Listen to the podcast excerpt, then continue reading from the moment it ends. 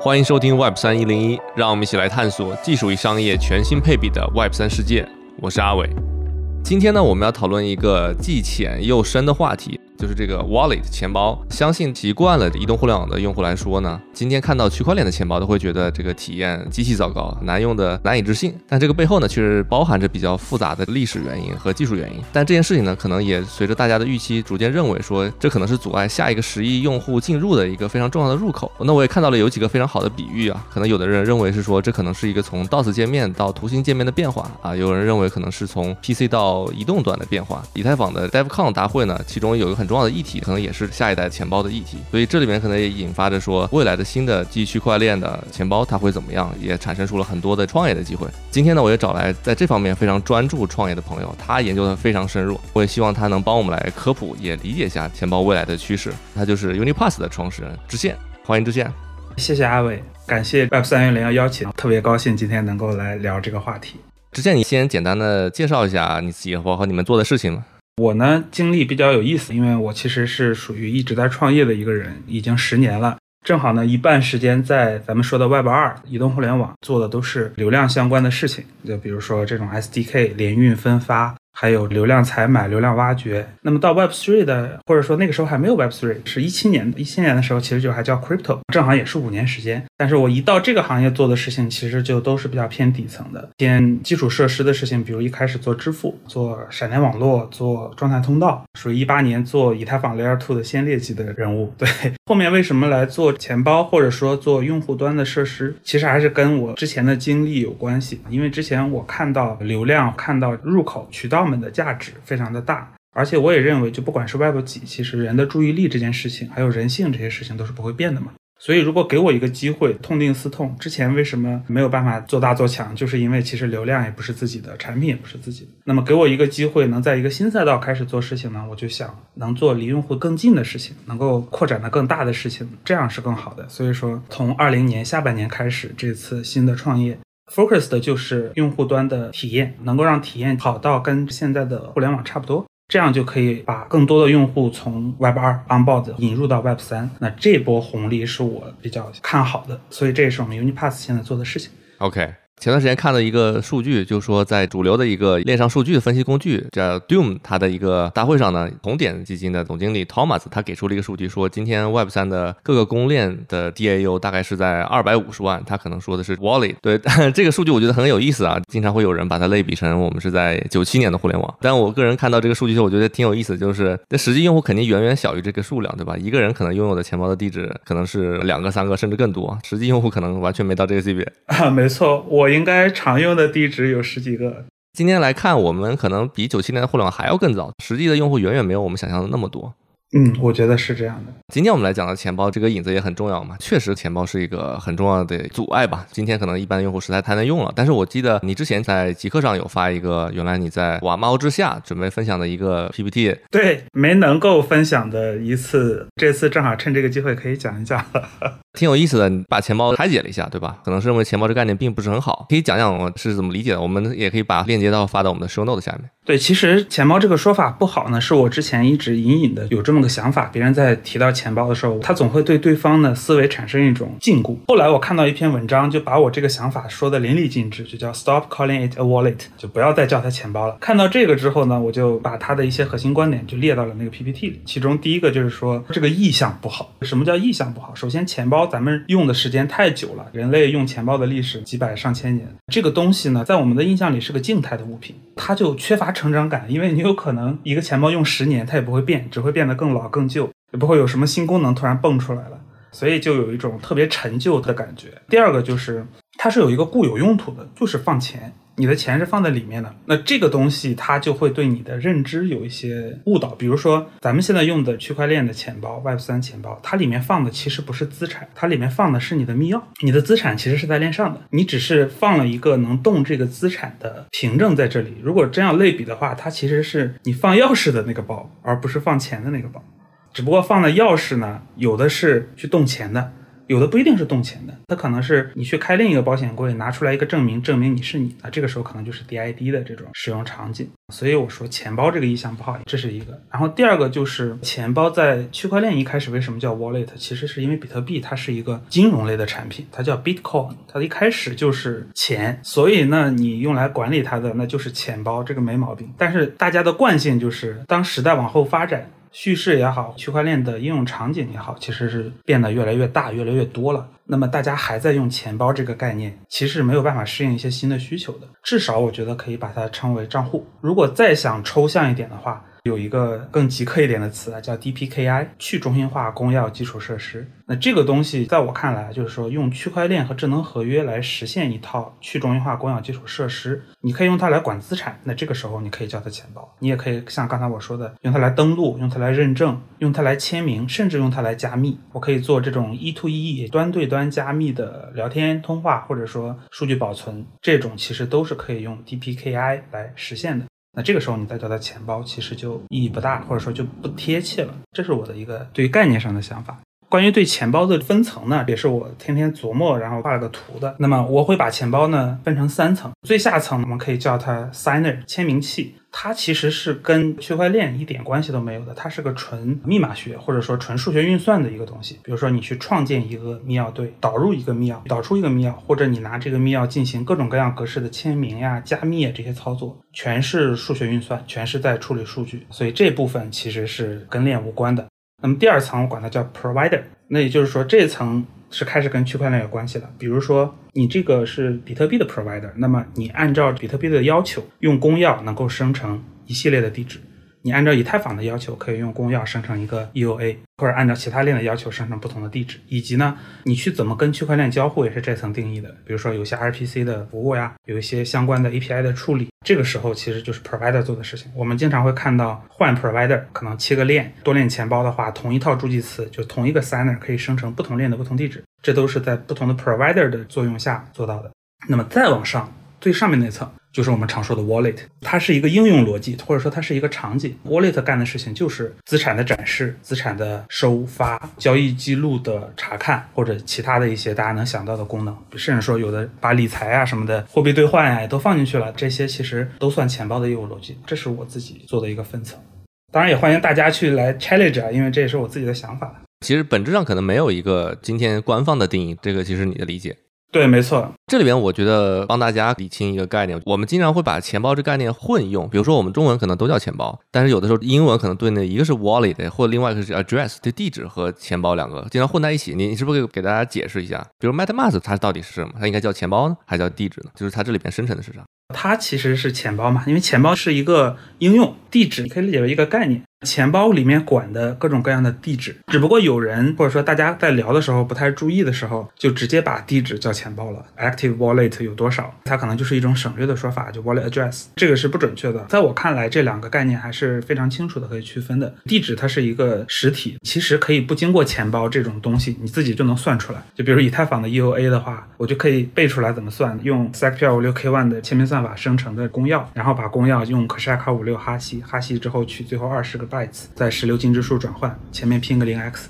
这个其实你看整个过程地址你已经有了，但是它没有用到任何钱包。而钱包其实是帮你去，像我刚才讲的 signer 那层，它就是帮你去生成这么一个地址的工具，帮你去管理资产的工具。OK，对于普通的用户来说，可能比如我们今天用的最大量的是 MetaMask，它用钱包这个应用，但是它钱包里面它可能生成了很多的地址，但其实按照你刚才说的，它完全可以用别的钱包生成它自己的地址，其实应该是这么理解这个事情。对，同一个地址它可以在不同钱包里使用，它也可以不用钱包就算出一个地址，它们两个的关系还是可以说比较解耦的。你可以理解为钱包是。是操作地址，对我觉得这是一个对钱包的一个基本的概念解释啊。然后我觉得很有意思的事情，也是我们今天重点要谈到的，就是说其实钱包这件事情它也发生了一个不断的变化。刚才你提到 EOA，后面可能我们还要讲很多类似的概念，它其实也不断的在发展。到我们今天可能要提到账户抽象，你是不是能给我们讲一下这个整个的一个变化和它中间带来的这个优势和动力是什么？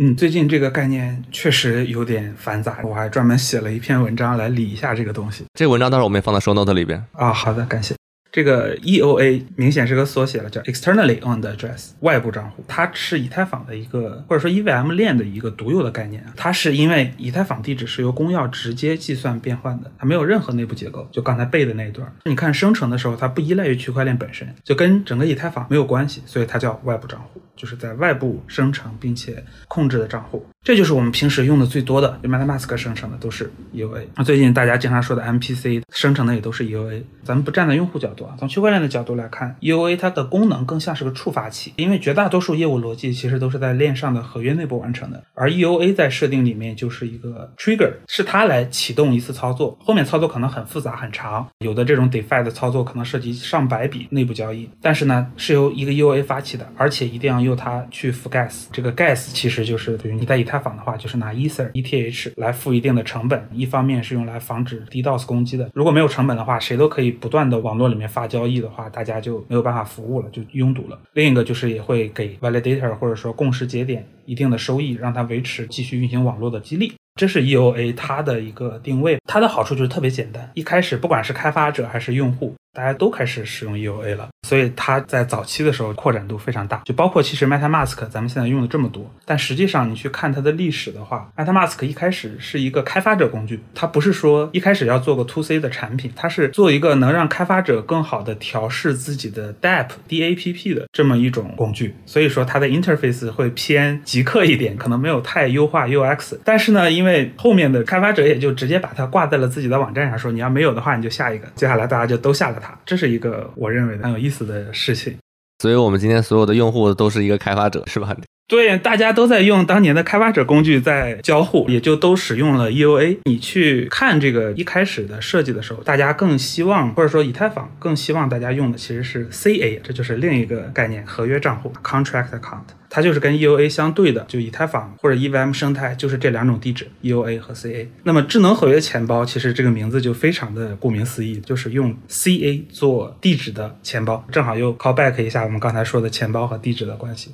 就是你用的地址是一个合约地址，拿它来作为钱包业务逻辑，然后让你去操作这个地址的这个东西就是钱包。那么它的好处就是，比如它更灵活，它可以比如免 gas。为什么它能免 gas？因为它没有办法覆盖 gas 啊，其实属于一个 bug 变 feature 的过程。它必须是 EOA，刚才咱们讲的 EOA 才能覆盖 gas，才能启动交易。所以如果你用 CA 作为账户或者地址的话，那么你自己就不用往上覆盖 gas 了，你可以用别的手段。让别人帮你付嘛，然后呢，由于它内部有更灵活的逻辑，所以你可以做类似于社交恢复呀这些东西。这些东西一有了呢，就可以让用户的使用的体验变得更好。因为社交恢复它就可以把助记词从用户端干掉了，然后还可以扩展功能，比如说多签做批量交易。所以这块是 EOA 和 CA 之间的一个区别。我们今天讲，比如 ERC 二零的这些 token 和 token 的合约，DeFi 的这些合约，这些是不是通过 CA 这个合约账户来生成的？没错，CA 和智能合约钱包这其实是两个概念，这些概念之间确实有点绕。CA 就是合约账户，它可以用来做钱包，它也可以不用来做钱包。钱包是个场景嘛，我拿 CA 去做记账，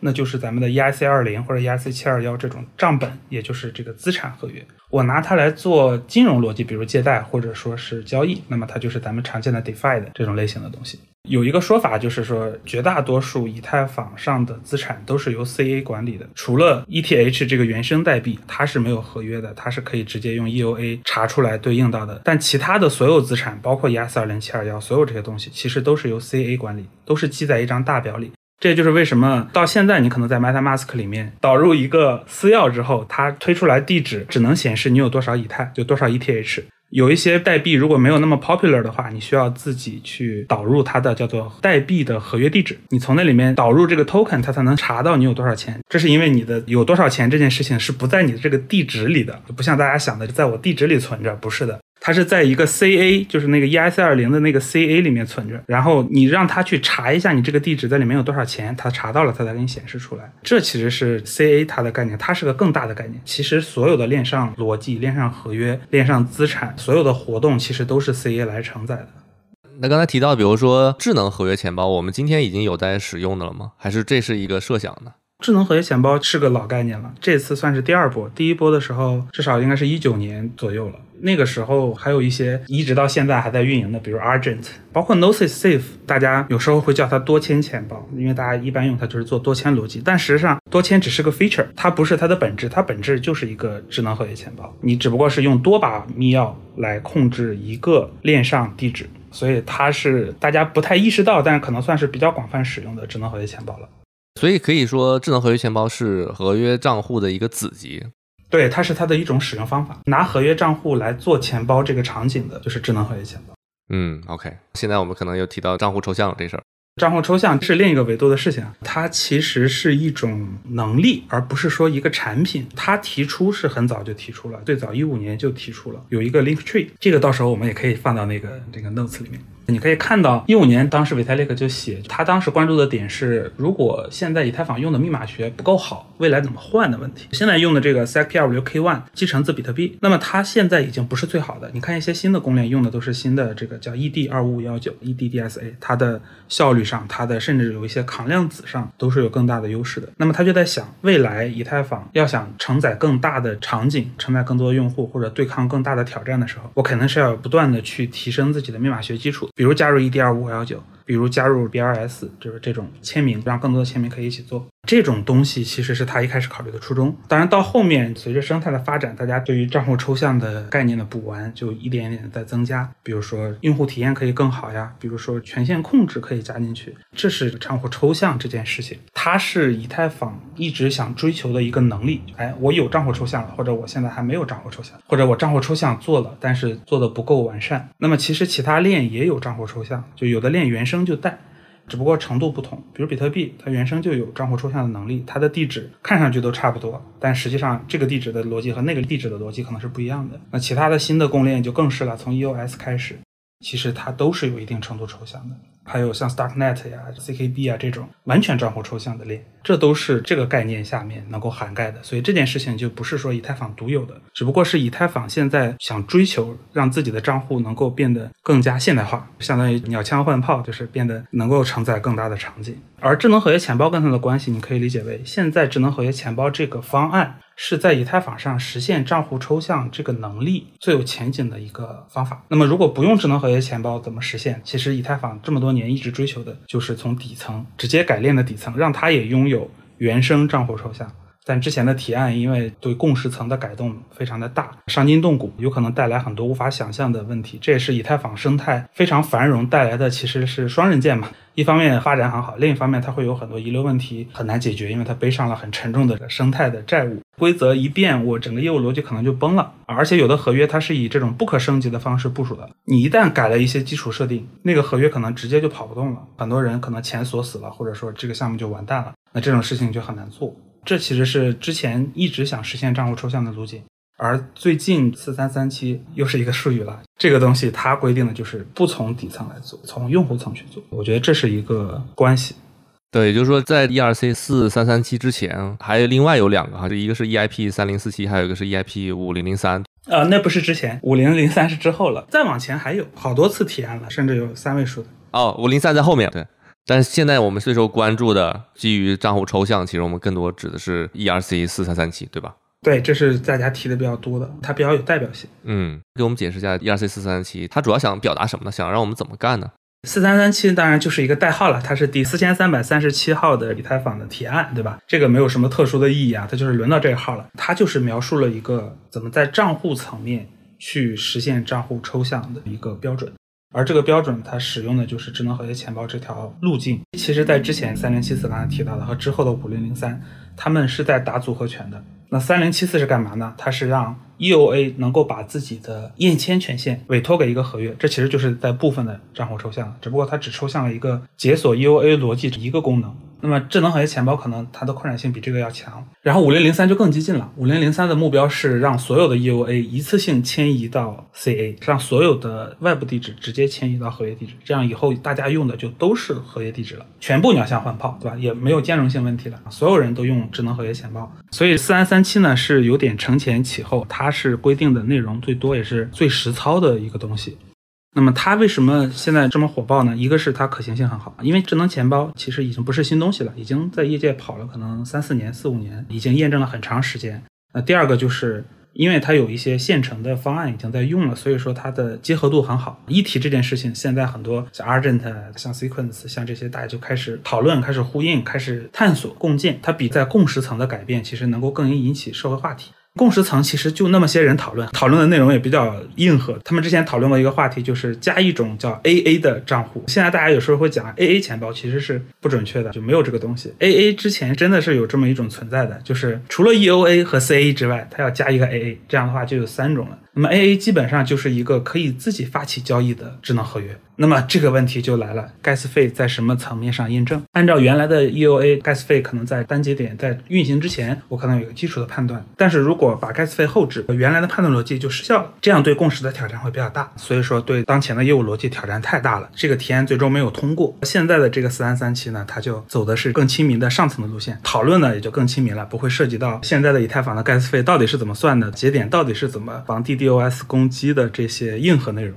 大家更多的是讨论一些有了这个之后会怎么样啊，就进入了美好的畅想。第三个就是还有一个比较重要的点，它其实真的是降低了智能钱包这个产品类别的开发门槛。原来，比如说我们刚开始转向的时候，五月份四三三七这个标准还没有那么火爆，我们也是那个时候关注到的。那如果你现在想做一个能用的智能钱包，因为三三七还没有真的去实现呢，有一些代码，但是还没有完全没有到这个 production ready 的程度。那现在能跑的智能钱包，你就必须要解决什么呢？除了钱包的链上逻辑的开发，你还要有一套配套的前端，因为现在的 MetaMask 也好，这些现成的这种 inter 前端没有办法跟你自己的写的合约去交互的，你得。有一套跟它配套的前端，你还得有一套配套的刚才说的帮你付 gas 费的那套东西，因为智能钱包自己是没有办法付 gas 的，你也不可能要求用户在用钱包之前先创建一个 MetaMask，然后买了 gas 才能跟你去交互，那是 NoSafe 它的假设，它的假设有道理，是因为它面向的都是高端用户嘛，你需要用多签了，基本上你已经是资产也达标，然后认知也达标，你已经有 gas 了，你当然可以直接去用它，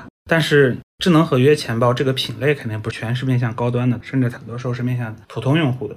那这个时候，包括 gas 费啊，包括这些前端的密码学基础设施啊，其实都得自己重新做，所以门槛是非常的高。那么有了四三三七之后呢，比如说智能钱包，大家都实现那么几个接口，这样的话，只要前端也按照这个标准实现接口，就能够跟你的钱包交互。这个就非常像 EIC 二零概念，大家可能没有意识到这个问题。EIC 二零是什么？它是一种资产标准，它规定了资产都需要有哪些功能，比如说 transfer 转账、approve 授权，类似的这些功能都有。那么只要你的钱包前端的这些东西按照这个标准来交互，那么你就能够去管理用户的资产。这也就现在你把私钥随便导入一个兼容 E S 二零资产标准的钱包里，你就能够正常的查看收发资产，这就是标准的力量嘛。所以说三三七一出来之后，智能钱包也变成了这样啊，就只要你的前端有这么几个跟这个合约交互的接口实现了，用户把他的钱包地址贴进去，你就可以操作它，就类似是这样的一种感觉，就有点像 USB，你只要都符合 USB 的标准插上，哎，我们三炮就可以有互交互的能力。所以这几个点其实是让四三三七变得非常流行的一个原因，它具备这些降低门槛、可行性好，然后话题度高的这些因素吧。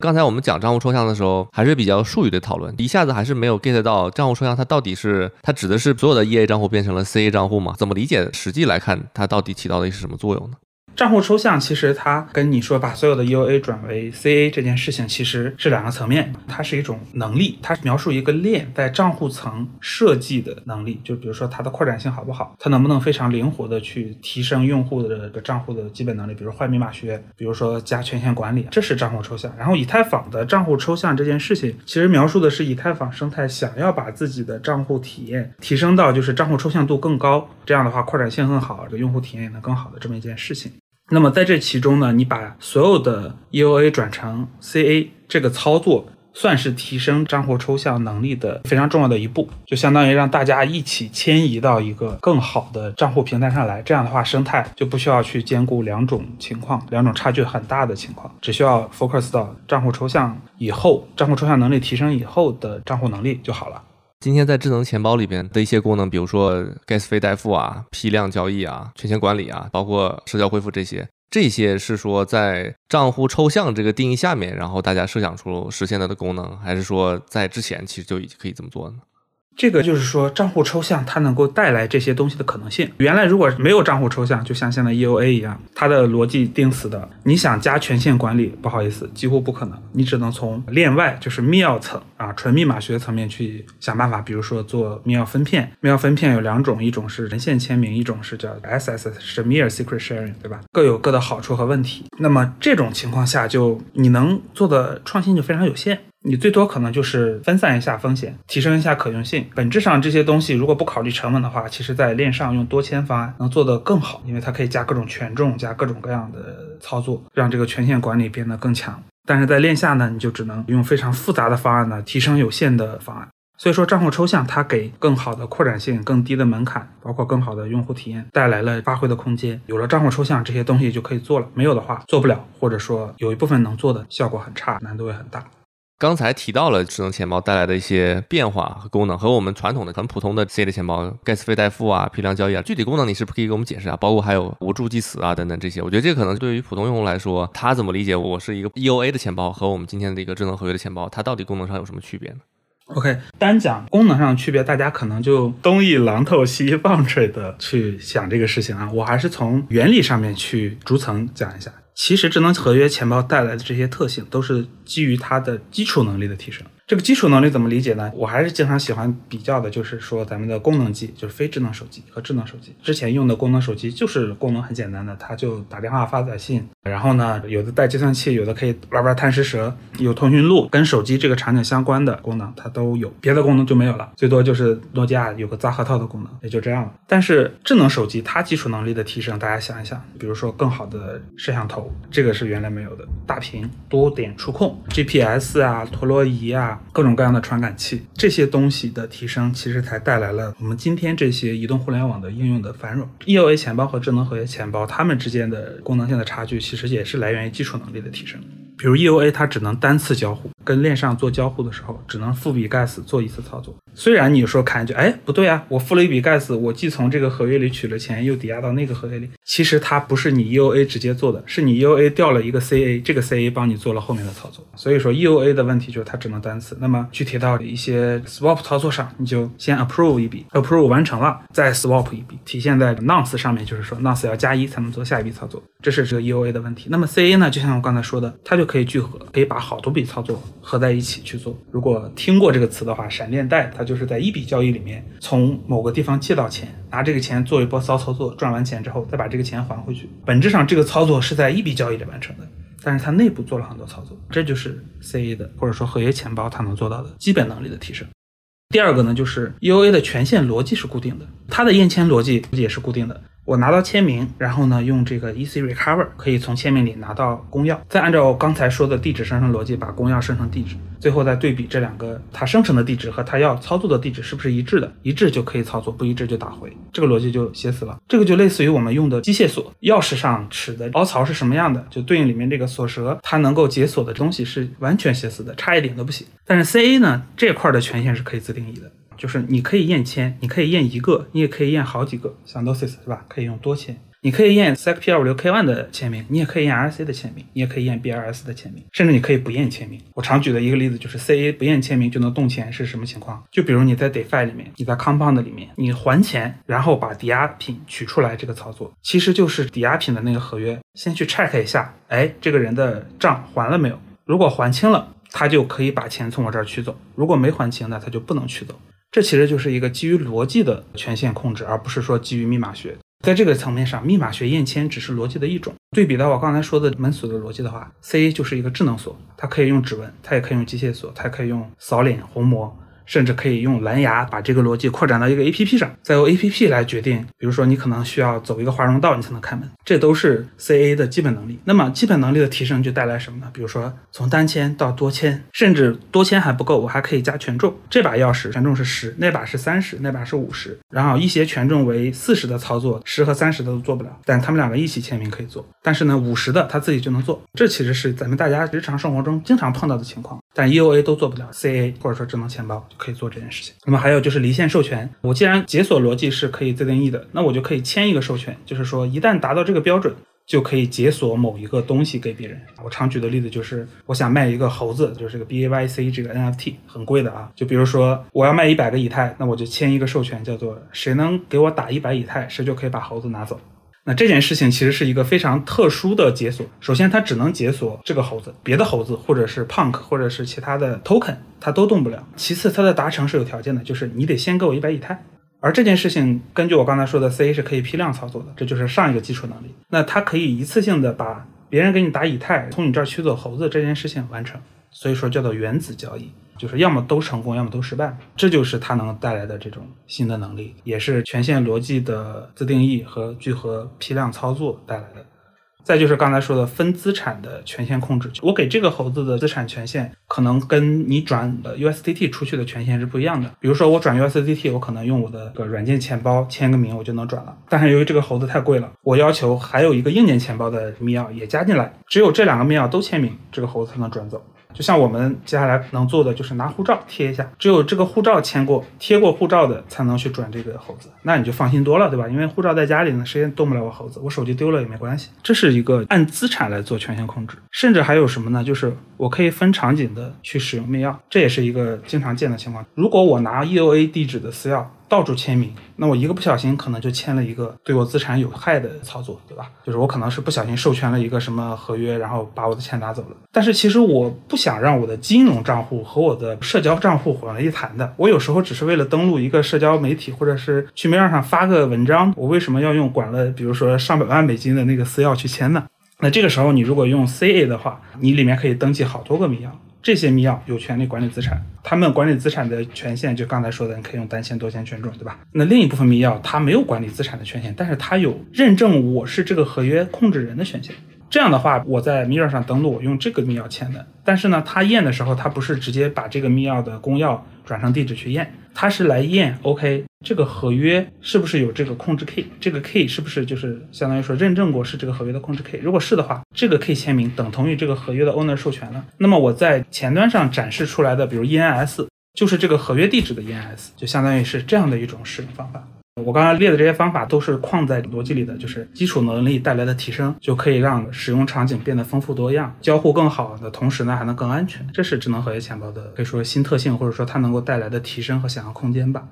这里面有两个，我再追问一下，看起来也是一个比较新的，一个是就是说不需要助记词，还有一个就是社交恢复，这个是怎么实现的？这两个就是呃一体的，不需要助记词是大家的一直以来的一个期望嘛。因为助记词这个东西，如果用过的人都知道，这个东西其实一方面生成很难，大家需要做很多操作，抄写啊什么的。因为它一旦触网，它就会变得不安全嘛。所以说你最好的方法是把它离线保存，那这个就已经很麻烦了。那问题是你保存你就能保存好吗？大家有时候不想这个问题啊。你对于一个普通用户来说。一个是它保存的手法有限，它不太可能真的去买一个钢板，然后把它封起来的。我相信很多人不会干这个事情。很多时候，这个私钥可能就是我放在一个什么微信收藏里啦，或者放到笔记里，或者发到云端，同步到 iCloud 里面，这都很常见的情况。甚至还为了权限的转移，从电脑上用微信发到自己的手机上，这种事情我相信有人干过啊。那么助记词它带来的问题呢，其实是比密码更严重的，因为密码一旦丢失了，其实还有挽回的余地，你可以通过各种方式去 reset，你也可以通过 2FA 来防止密码丢失带来的进一步的损害。但是助记词这个东西就是核按钮。只要拿到助记词，它跟你权限就是一模一样的，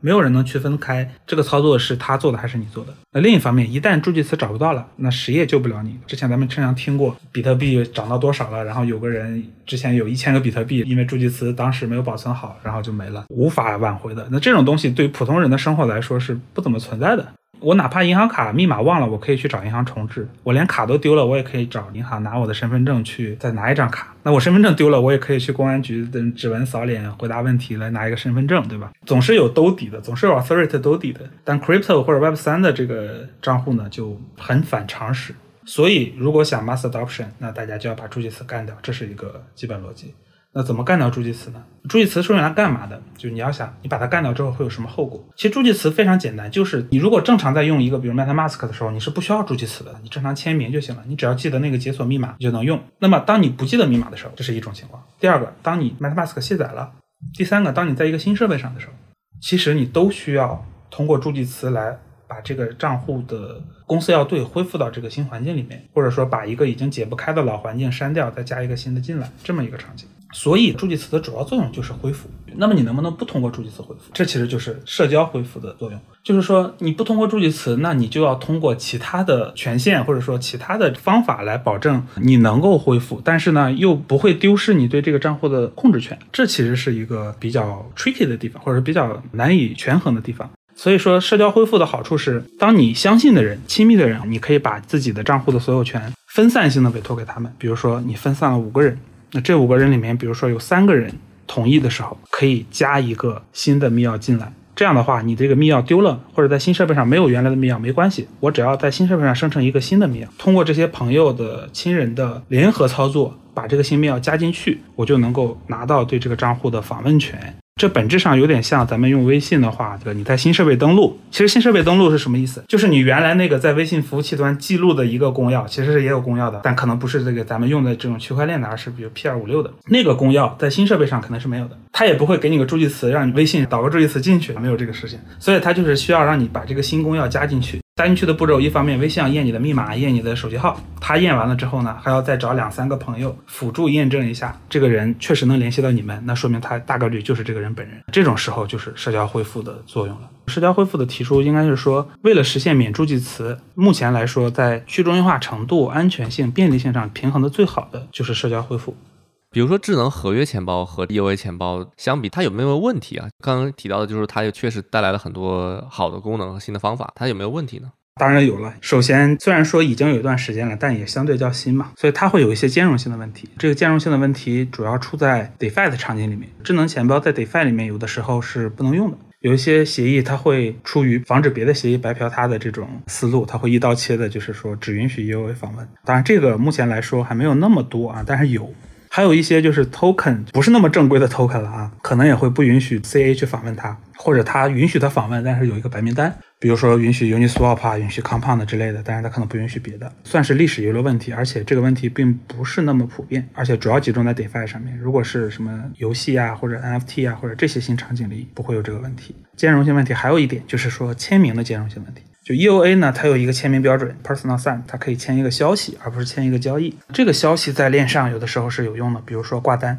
就是它只是签了一个授权挂单。那这种时候，因为合约地址它不对应一个公钥，所以用原来的验签方法是不行的。这个怎么解决呢？有一个叫 EIP 幺二七幺的，也是一个很早的 EIP 了，上一代智能合约钱包的时候提的。这个幺二七幺规定的就是你如何对一个智能合约钱包做 Personal Sign 的验签，也不难，就是去调它的一个函数。链上的话就是合约调用，链下的话就是远程的，就 RPC call 不花 gas 直接调可以验。所以这个问题现在是个兼容性问题，不是一个特别大的，而很好解决的。比如 OpenSea 它就支持这个，你就可以用智能合约钱包在 OpenSea 上挂单，这是兼容性问题。对我觉得应该是比较完备的一个归纳了。第二个就是安全性上，毕竟 EOA 它的逻辑简单，大家都知道简单就更 solid 一点。就比如说诺基亚的手机可能很抗造，然后不怎么坏。那么智能合约钱包，因为它有自己的内部逻辑，就刚才说的这些功能扩展，它其实都是需要合约代码实现的。那么你这些合约代码能不能够比较 solid 的运行？这个一方面需要你去做更严格、更多的安全审计，另一方面呢，其实你需要时间的检验。大家都说时间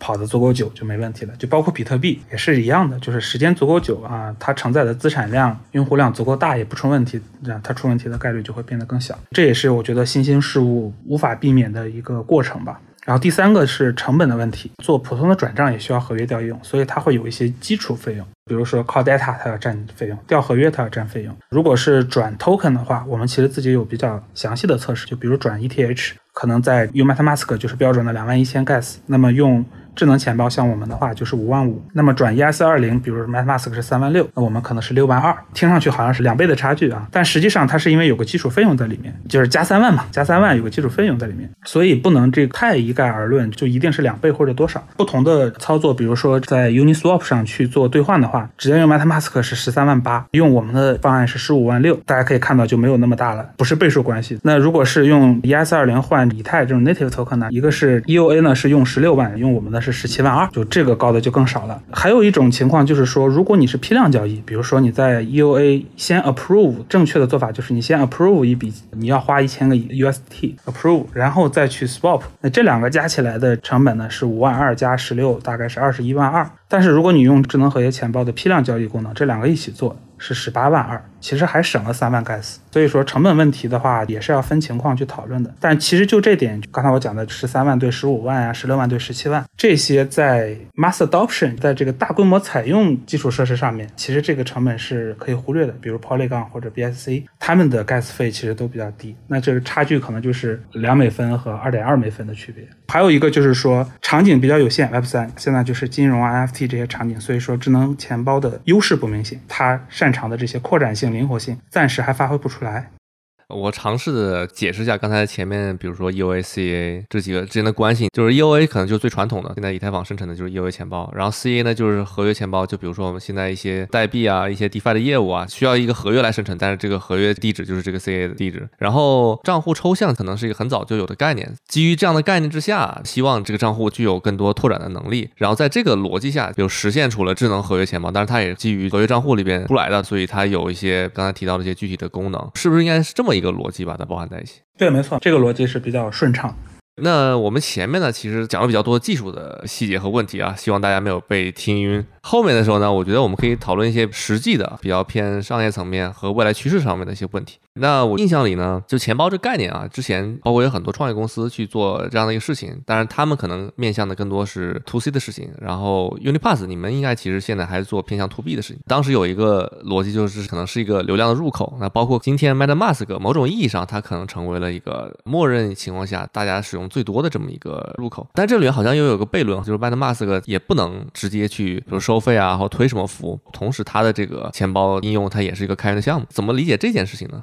其实我们做的 to B 不是说我们的业务模式就是 to B 了，我们最好的增长策略现在是 to B，我们的目标其实还是要服务普通用户，所以我们未来不管是从安全性还是说用户体验角度，我们都会有自己的 APP 出来。这个我们的合作伙伴也都是都聊过的，我给他们提供的服务也是免费的，这是补充吧。然后刚才提到这个入口和 MetaMask 的问题，我是觉得钱包是入口这件事情呢，可能大概率出现在之前我们用手机的时候，会用钱包内置的叫做 DAPP 浏览器来访问应用，让大家感觉到哦，这是个浏。览器，所以我不管用什么 DAPP，我都是在这儿输地网址，或者甚至是直接点一个图标进去的啊，我是个入口，这是一个比较常见的印象嘛。但其实现在你再去看的话，这种情况会变少。一方面就是说钱包的形态和定位也在变化，它不光是说管钱了，作为一个账户的话，大家更多的开始使用什么 Wallet Connect。我在电脑上直接在没有装 MetaMask 的环境下打开一个能连钱包的东西，它给我个二维码，我用手机扫一下连了。那你说这个时候手机是入口？就手机上的这个钱包，它不是入口，它就是只是一个工具，非常标准的工具。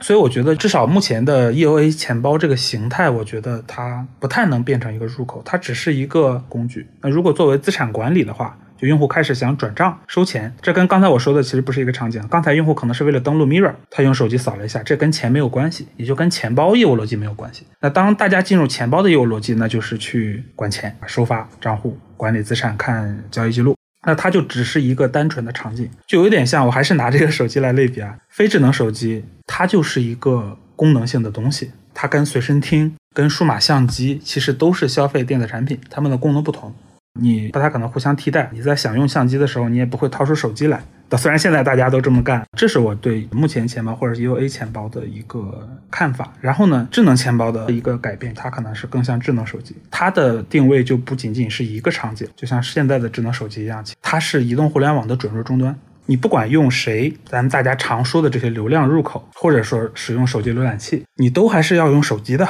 你没有它的话，移动互联网的门你都进不去嘛。它是一种不可或缺的基础设施。那么，可能下一代大家如果说元宇宙的话，大家会说 VR、AR 这些头戴设备，他们可能会成为下一个定在那儿的基础设施。就你不管到时候 VR 最火的应用是什么，大家上去就玩这个，上去就玩那个，这个可能会变迁，就像抖音对微信的这种打击一样。但是呢，智能手机还是屹立不倒的基础设施。那么，这是我对智能钱包的定位。那么，MetaMask 呢？我觉得它是当前场景下，当前就是指比如 DeFi 啊、NFT，就咱们现在玩的这些场景需求下面，它是在安全和易用性上平衡的最好的产品形态。它是插件型的，它比网页型的要安全。啊，易用呢，因为它装个插件也很快很简单。然后呢，使用体验就是弹出来点一下签名，非常的轻松。在 MetaMask 本身来说，它的产品平衡是不错的，而再加上咱们刚才聊过的先发优势，所以它聚集了很多的流量，它也用这些流量进行了变现，它做了一个自己的 Swap 入口。其实非常的赚钱，可能也是这波钱包热潮的原因。大家看到哦，原来钱包也不是不能赚钱，而且赚的还挺多，很多人又冲回来去做钱包了。在这之前，钱包就是非常明显的那种鸡肋型产品，食之无味，弃之可惜吧。做的时候非常难，一旦出问题呢，背的锅还很大。但是呢，你说赚钱呢又很难赚，这其实是之前的一些情况。所以我是觉得 MetaMask 它现在的价值就是，如果他们还保持这个产品形态的话，它就是一个阶段性的，因为它赚这个钱其实也不是说它有非常好的用户壁垒或者粘性，它只是目前的流量比较大。但 MetaMask 其实它自己本身也没有躺平啊，他们在做一个新的东西叫 Snap，你可以理解为是 MetaMask 的插件，就是插件的插件。他希望的是更多的人大家一起来帮 MetaMask 扩展它的能力边界。有点像要把自己做一个手机的样子。首先多链，现在只支持 EVM，那有了 Snap 的可以支持比特币，可以支持 Aptos，可以支持任何其他的链。那么场景上，像我们在给它做叫 Seedless Smart Contract Wallet Snap，它可以跟智能钱包直接在这个层面上配合。你可以用 MetaMask 去操作一个智能钱包，这个的扩展性，我觉得是他们未来想要往发展的一个方向吧。所以我觉得往这个方向发展，有可能是能够把自己的故事讲得更大一些。对于我们来说，我们也很希望这种合作嘛，对吧？因为它有基础流量，然后它有足够的用户群，可以帮我们完成早期的一个是用户的启动，另一个就是说大家一起配合，其实是可以做出给一些高级的用户他能用的更舒服的。它既用 MetaMask 控制，它又能够使用到智能钱包的那些上面刚才说的更强大的功能性，这其实是一个非常不错的结合点。对，因为你刚刚提到了硬件的类比啊，比如说我们未来接下来发展路径可能是到智能合约钱包，它只是一个软件层面的一个就变升级就可以了吗？还是需要比如说硬件的配合，或者是我们倾向于今天更多是一个基于浏览器的一个一个插件，那未来可能我们希望跟手机绑定的更强，或者是我们需要其他的设备或者是 VR 等的设备的出现，但需要吗？还是软件的变化过渡就可以了？我觉得这个问题非常好，因为我原来从来没从这个层面想过。首先，需要倒是不需要，就是目前来说。使用现在的密码学，我们已经能够拼出一个在安全性、应用性再加上非托管层面的比较好的产品。但是如果硬件配合的话，这个产品可以做得更好、更安全，同时又更方便。这也是账户抽象它能带来的变更。最简单的密码学的升级，就比如说 EVM，在我们原来的理解里面，EVM 只支持一种签名算法，就是刚才说的那个 SecP 二五六 K one。那这个算法呢，在 Crypto 圈，在这个区块链圈是个很流行的算法，但实际上在咱们日常的生活圈里面，这是一个非常不流行的算法。它的同族算法叫做 SecP 二五六 R one，后面一字之差，它是一个更所谓正统的椭圆曲线签名算法。那它有一个专门的序列，就是比如说 P 二五六就是二百五十六位的 SecP 二五六 R one 算法。这个算法普及到什么程度？就咱们所有的浏览器、所有的密码器，包括咱们的 U 盾，包括什么 UBK，所有传统的密码学设施都支持这个算法，但是都不支持 K one 算法。那回到现在的咱们经常聊的一个热点，就大家可能听过一个概念叫做 Passkey，就如果关注前沿的苹果在推这个东西，就是想让它来替代密码。它也不是说为了区块链做这件事情，它就是为了做这个大家把密码扔掉，因为密码很容易泄露一些安全性的问题。那么 Passkey 呢，它就是基于叫做 WebAuthn，或者说不用 Web 的话，就是基于 FIDO，F-I-D-O，它是基于一些你可以理解为咱们 Web 二提升大家安全和体验的时候做的一些协议。感性一点去理解的话，就是说指纹啊，Mac 上按指纹，安卓上按指纹，iOS 设备上的扫脸这些东西呢，它会符合一个叫做 FIDO，就 FIDO 的怎么念它的协议。在 Web 上呢，体现的就叫做 WebAuthn，Web Authentication API。这个东西的好处就是，你可以用在网页上扫脸的方式，调用手机和电脑最安全的那个安全区域保管的密钥进行签名。而且好处是，它可以绕过当前应用场景的 UI，这个 UI 没有办法静默的帮你去完成这个交易，它一定是弹出一个扫脸框。大家用过都知道，它是手机的任何 UI 都阻挡不了这个扫脸框出来，让你明确的知道你要干这件事情。以及像 WebAuthn 的话，它在网页上做签名的时候，它是一定会把域名签进去的。这样的话，后端就可以很好的去做防钓鱼。就如果是一个另外一个域名签过来的，我就可以忽略它。这其实就是它对 Web 二或者传统互联网的提升。那如果智能合约钱包，因为它有账户抽象能力，它有扩展性嘛？你像 EOA，它是绝对没戏了 EOA 不可能换算法，它也不可能换验签逻辑。但是智能合约钱包可以啊。如果 WebAuthn 它支持的算法更好一点，实际上也不是说现在不好，而是兼容性的，大家实现的都不同。比如说 Windows 在实现 WebAuthn 的时候是用了 RSA 签名的，安卓和 iOS 包括 Mac 实现 WebAuthn 的时候是用的 P256 签名。那这就没法做了。我们当时非常兴奋的希望，如果大家都支持至少支持 RSA 签名，我们就可以把 WebAuthn 直接作为智能钱包的一个管理 K，这样大家就可以体验到在网页上用钱包仍然很安全的这种感受。扫个脸签名，Passkey 也是一样的。如果 Passkey 支持的算法足够多，我们就可以做到在不同的设备上很轻易的去把你的账户权限同步过去，而不用去走社交恢复啊这些东西。这其实都是硬件配合能够做到的。还举一个例子，就是咱们的护照，其实如果有芯片的话，用我们现在的智能手机的 NFC 去读是都能读出来的签名的，它就可以作为一个 key 来用。但是呢，其实 EMV 银行卡，大家去看自己的卡上有没有一个像 WiFi 一样的那个小标记啊，一般是横着的。那个叫做 PayWave 或者说 EMV，它也是一套用 RSA 做的签名算法。但这个呢，在安卓上目前好，有些安卓的机器是可以读，但是 iOS 都不行。当然，这个也在他们 Roadmap 里面。所以说，这些硬件的升级其实都是我们整个团队的 research 方向一直在关注的事情。我们从一九年就在关注 WebAuthn，包括现在新的开发的这些，就是传统咱们生活中能用到的密码器。哪些能够拿来改善对于 Web 三账户的体验？这是我们一直想看的，所以我们也非常希望咱们常用的这些大众的设备的对于这些东西的兼容性能够有提升，或者说至少按照 W 三 C 提供的标准多实现一点，不要就每一家都实现一个自己想用的，然后两年不更新，这个就很呃很麻烦。这个感觉好像和那种从功能机升级到智能机的那种动力就没有那么强烈，它可能需要一个强的一个驱动力。没错，因为 P 二五六对于反钓鱼或者说他们希望做 passwordless 这件事情，无密码这件事情其实已经够用了。但是呢，因为它在区块链的兼容性太差了，大多数的主流区块链都用不上这个算法。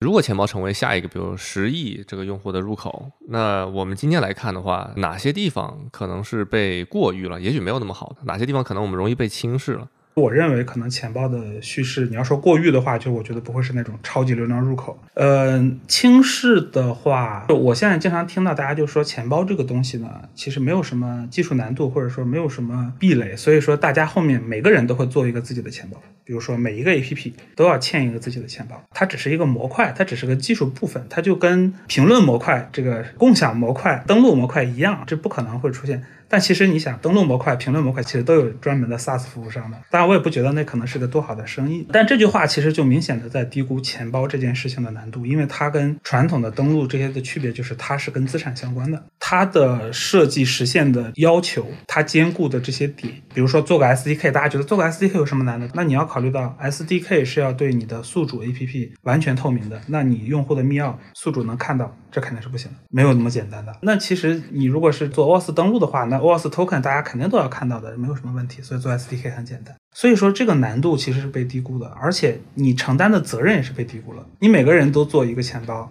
你觉得用户丢钱丢多了之后，你觉得他会轻易的把助记词在你这里面导进导出吗？你又不开源，你把我助记词传上去，我有什么办法？就比如说之前那个 Solana 丢钱，Slope 钱包，它虽然不是有意的，它也是因为打印这个 debug 日志的时候，把用户的密钥打到日志里。日志又通过叫 Sentry 的在线 bug 收集平台传到了服务器上，那这一件事情就让很多人就是资产清零。你作为一个应用，你把用户的助记词导进去了，你就不担责任吗？如果用户过来 accuse，呃，过来就指责你说我丢钱了，我最近就做了一件事情，就是把私钥导到你的这个游戏里面去了，我觉得就是你的问题。你也可以去不管用户，但是他就可以到处去说有很多负面，这就是你本来不需要承担的责任。一方面你做了这个功能，要费很多的人力去维护它的安全。然后呢，你还要去做客服，甚至有可能真的会是你内部出问题了，你不知道。毕竟内控也是个非常困难的东西，所以目前去做自己的托管钱包方案，其实你看到只有交易所或者这种高毛利的高客单价的场景才会去做。你本身就有几百万用户，然后你自己做一个钱包，出问题的概率再小，一成这个用户基数也不小了。而且这种问题有时候出一个问题，可能就是全灭的啊！它不是说一个用户出问题就是他的问题，你最后还可以补偿他或者怎么着？那可能出一个问题就是所有人的问题了。那这个事情其实没有那么容易做的，而且不同的场景有不同的体验。你是一个游戏，你做一个钱包，用户在别的游戏的别的场景里他也要用。那按照你的想法挺好的，用户都在你这儿用，别人的场景用户再做一个新的助记词导进去或者怎么着？那最后他在每个场景里都只能看到当前场景下场景希望你看到的资产，场景希望你做的操作，那用户就疯了，对吧？我管二十个、三十个，就像你现在用微信、用所有的 APP 都需要一个新手机号注册这种感觉，那肯定是不可能的。所以我是认为，大家有时候非常轻易的就认为说，以后的终局就是钱包是不存在的，都是巨型 APP，他们自己做钱包啊。我认为这个是不 make sense 的，因为钱包这个东西真的就是太独立的一个东西了。今天感谢知县给我们非常详细的科普了，然后也是非常技术化的给我们解释了很多关于钱包这些概念，及和我们现在新的未来可能发展方向的一些解释和理解。希望没有太技术，我我已经比较尽力的去做类比了。可惜这个话题确实是比较底层的话题。好的，那就感谢知县今天的参与，感谢阿伟的邀请，非常感谢，拜拜。Web 三一零一已经登录苹果播客和小宇宙客户端，期待大家的留言评论。海外的听众可以在 Apple Podcast、Spotify、Google Podcast 和 Amazon Music 上收听，并且欢迎在 Web 三一零一的 Twitter 上进行点评，我们会一一回复。最后，本期节目不构成任何投资建议，投资有风险，入市需谨慎。D Y O R，Do your own research。